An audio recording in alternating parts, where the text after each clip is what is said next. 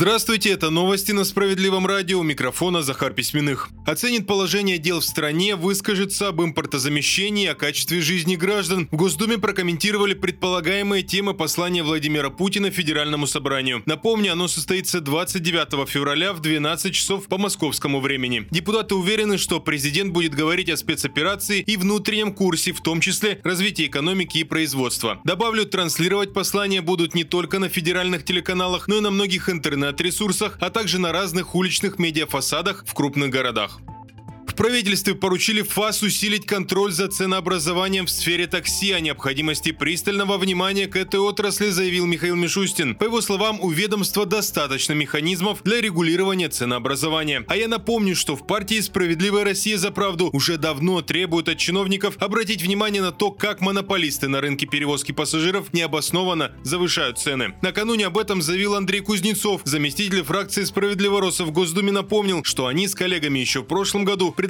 расширить полномочия ФАС, если это необходимо, но в первую очередь требовали проверить, наконец, недобросовестных агрегаторов такси. У большей части российских семей не осталось никаких накоплений по итогам прошлого года. Такими данными социологического исследования делится издание «Лента». Оказалось, что 52% опрошенных не имеют никаких, даже небольших накоплений. По мнению экспертов, такие показатели не всегда связаны исключительно с финансовым неблагополучием. Многие просто перестали копить из-за неопределенности или желания не откладывать жизнь на потом. Добавлю, у 40% респондентов сбережения есть в рублях, а у 7% в рублях и иностранной валюте.